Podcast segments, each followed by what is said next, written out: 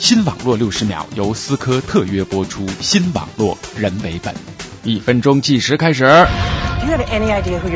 从二零零二年开始，由马特·戴蒙主演的电影《波恩三部曲》陆续上映。波恩是一名上天入地的特工，被卷入了深不可测的阴谋。三部曲的终结篇《波恩的最后通牒》在二零零七年八月二号上映。七月开始，环球影业和 Google 共同推出了名为“波恩终极搜索”的网站，每天布置一个任务，让网民们在互联网上找到波恩的行踪。最终的获胜者将可以获得电影中出现的大众汽车、免费度假机会、iPhone，还有现金呐。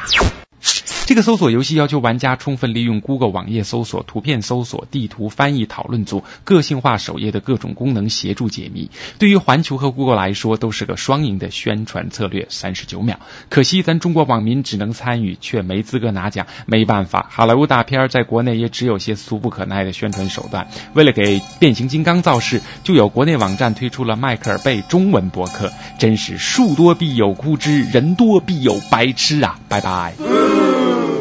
新网络六十秒由思科特约播出，新网络人为本。本节目由反播制作，triple w dot antiwave dot net。